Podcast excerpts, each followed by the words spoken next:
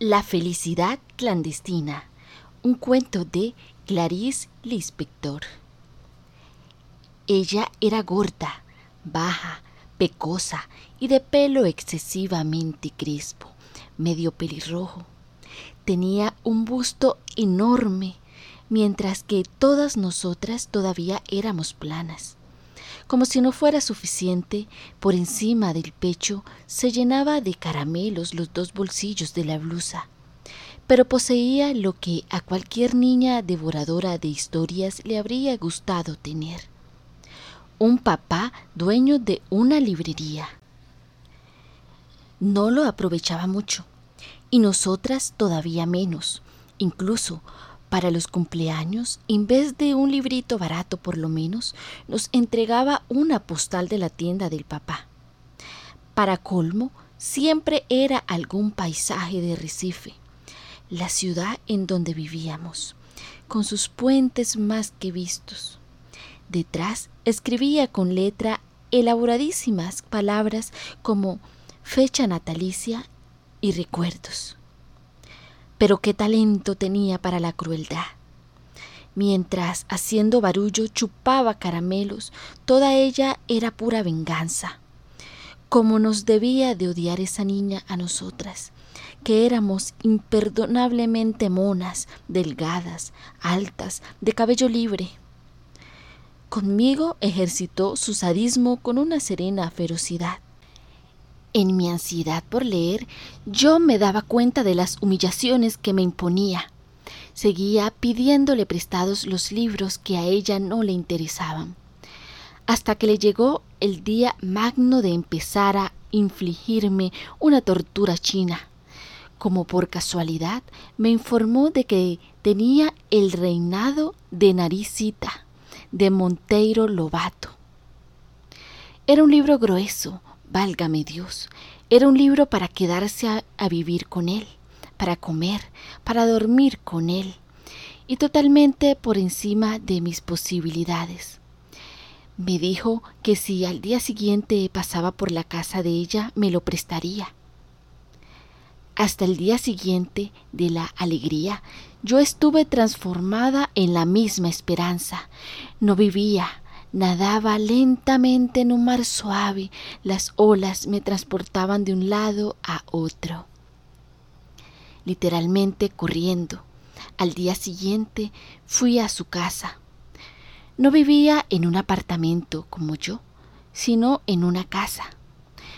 No me hizo pasar con la mirada fija en la mía, me dijo que le había prestado el libro a otra niña y que volviera a buscarlo al día siguiente.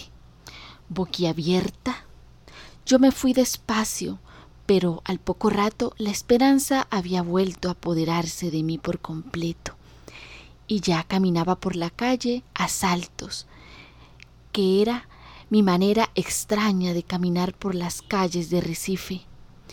Esa vez no me caí. Me guiaba la promesa del libro. Llegaría el día siguiente. Los siguientes serían después mi vida entera. Me esperaba el amor por el mundo. Anduve brincando por las calles y no me caí una sola vez. Pero las cosas no fueron tan sencillas. El plan secreto de la hija del dueño de la librería era sereno y diabólico. Al día siguiente allí estaba yo, en la puerta de su casa, con una sonrisa y el corazón palpitante. Todo para oír la tranquila respuesta, que el libro no se hallaba aún en su poder, que volviera al día siguiente. Poco me imaginaba yo que más tarde, en el transcurso de la vida, el drama del día siguiente iba a repetirse para mi corazón palpitante otras veces como aquella. Y así seguimos. ¿Cuánto tiempo? No lo sé. Ella sabía que, mientras la hiel no se escurriese por completo de su cuerpo gordo, sería un tiempo indefinido. Yo había empezado a adivinar. Es algo que adivino a veces, que me había elegido para que sufriera. pero incluso sospechándolo a veces lo acepto, como si el que me quiere hacer sufrir necesitara desesperadamente que yo sufra. ¿Cuánto tiempo? Yo iba a su casa todos los días, sin faltar ni uno. A veces ella decía, pues el libro estuvo conmigo ayer por la tarde, pero como tú no has venido hasta esta mañana, se lo presté a otra niña. Y yo, que no era propensa a las ojeras, sentía como las ojeras se ahondaban bajo mis ojos sorprendidos. Hasta que un día, cuando yo estaba en la puerta de la casa de ella, oyendo silenciosa, humildemente, su negativa, apareció la mamá. Debía de extrañarle la presencia muda y cotidiana de esa niña en la puerta de su casa. Nos pidió explicaciones a las dos. Hubo una confusión silenciosa, entrecortada de palabras poco aclaratorias. A la señora le resultaba cada vez más extraño el hecho de no entender, hasta que esa mamá buena entendió al fin. Se volvió hacia la hija y con enorme sorpresa exclamó Pero si ese libro no ha salido nunca de casa y tú ni siquiera quisiste leerlo.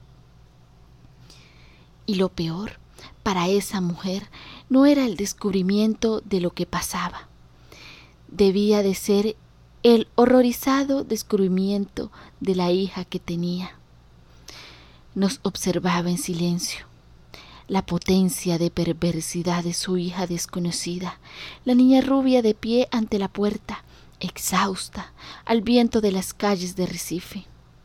Fue entonces cuando, recobrándose al fin, firme y serena, le ordenó a su hija Vas a prestar ahora mismo ese libro. Y a mí tú te quedas con el libro todo el tiempo que quieras. ¿Entendido? Eso era más valioso que si me hubieran regalado el libro. El tiempo que quieras. Es todo lo que una persona, grande o pequeña, puede tener la osadía de querer. ¿Cómo contar lo que siguió? Yo estaba atontada y fue así como recibí el libro en la mano. Creo que no dije nada. Tomé el libro. No, no partí brincando como siempre. Me fui caminando muy despacio. Sé que sostenía el grueso libro con las dos manos, apretándolo contra el pecho. Poco importa también cuánto tardé en llegar a casa. Tenía el pecho caliente, el corazón pensativo. Al llegar a casa no empecé a leer. Simulaba que no lo tenía, únicamente para sentir después el sobresalto de tenerlo. Horas más tarde lo abrí, leí unas líneas maravillosas, volví a cerrarlo. Me fui a pasear por la casa. Lo postergué más aún yendo a comer pan con mantequilla. Fingí no saber en dónde había guardado el libro lo encontraba, lo abría por unos instantes, creaba los obstáculos más falsos para esa cosa clandestina que era la felicidad. Para mí la felicidad habría de ser clandestina. Era como si ya lo presintiera. ¿Cuánto me demoré? Vivía en el aire. Había en mí orgullo y pudor. Yo era una reina delicada. A veces me sentaba en la hamaca para balancearme con el libro abierto en el regazo, sin tocarlo, en un éxtasis purísimo.